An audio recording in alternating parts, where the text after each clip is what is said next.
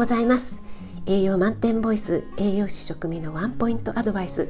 今日も聞いてくださってありがとうございます。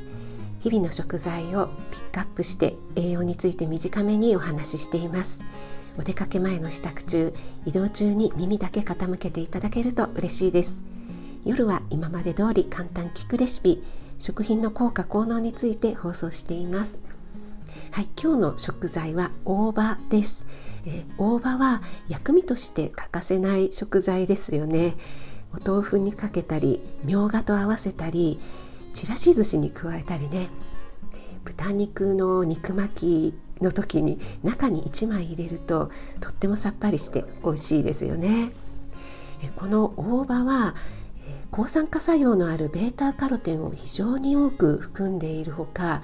殺菌、えー、食中毒予防にも効果があるのでお刺身の下に敷いてあるのは単なるね彩りだけじゃなくてちゃんと意味があったんですね。でこの大葉ですが青じそなの大葉なのどっちって気になったことありませんか、えー、私はねちょっと気になったので調べてみたら大葉青じそはもちろん同じもので大葉は商品名えー、植物名としては青じそのようですね。はい、えー、あなたが美味しく食べて美しく健康になれる第一歩を全力で応援します。フォローいいね押していただけると嬉しいです。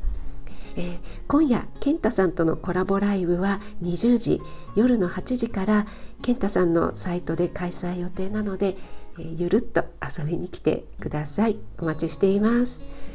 4月28日水曜日今日も良い一日になりますように気をつけていってらっしゃい。